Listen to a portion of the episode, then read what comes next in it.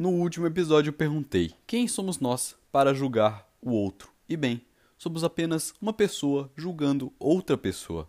Aos olhos do imenso universo, seria como se uma formiga julgasse outra.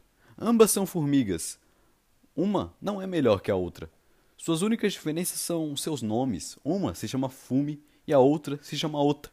E outro fator relevante é a história de cada uma até o momento. Não é porque você só viu cisnes brancos que não existam cisnes negros. Essa frase é um exemplo do argumento sua experiência pessoal não é a prova de que algo seja 100% real ou comprovado. Por exemplo, não é porque todos os muçulmanos que a mídia te mostrou fizeram atos terroristas que todos os muçulmanos são terroristas. Você não conhece todos os muçulmanos, conhece apenas aqueles que a mídia te mostrou. Mas o que eu quero dizer com isso? Basicamente, que a maioria de nós tem uma visão muito limitada sobre o mundo. Por isso, quando vamos nos referir a algo abrangente como um grupo de pessoas, geralmente acabamos nos equivocando. É como dizer: todos os indígenas moram na mata. Essa afirmação acaba se mostrando incorreta, porque você não conhece todos os indígenas. Assim como você não conhece tudo no mundo. E tá tudo bem. O importante é manter a mente aberta entender quando alguém tem mais conhecimento que você e nos orienta. Isso se chama repassar conhecimento. E é justamente o fato de que não conhecemos tudo no mundo que, com o passar do tempo, acabamos criando pré-conceitos sobre o que é do bem e o que é do mal. Bem e mal são expressões tão incertas para se referir ao mundo diverso em que vivemos. Pessoas que são poligâmicas são más, pessoas que não creem em Deus são más, pessoas que não são como você são más. Isso é sem dúvidas um egocentrismo descabido, pois provavelmente a outra pessoa pensa o mesmo de você.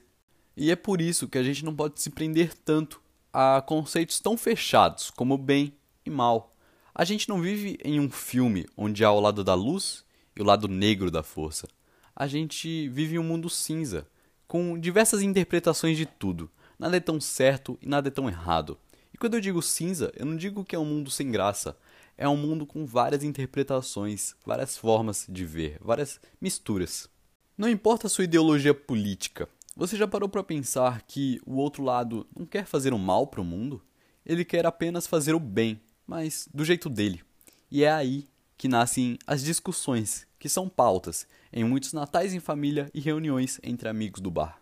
Num universo de cisnes brancos e negros, valorizemos os cisnes que são cinzas, eles representam verdadeiramente o que o mundo é, algo diverso, que não se baseia na sua concepção de mundo, mas na concepção de mundo de todos, criando assim muito mais que 50 tons de cinza, talvez até 7 bilhões e meio de tons de cinza.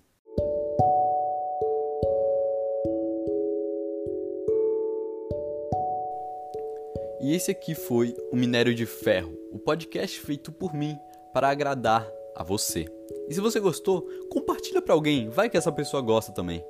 É isso. Obrigado e até a próxima.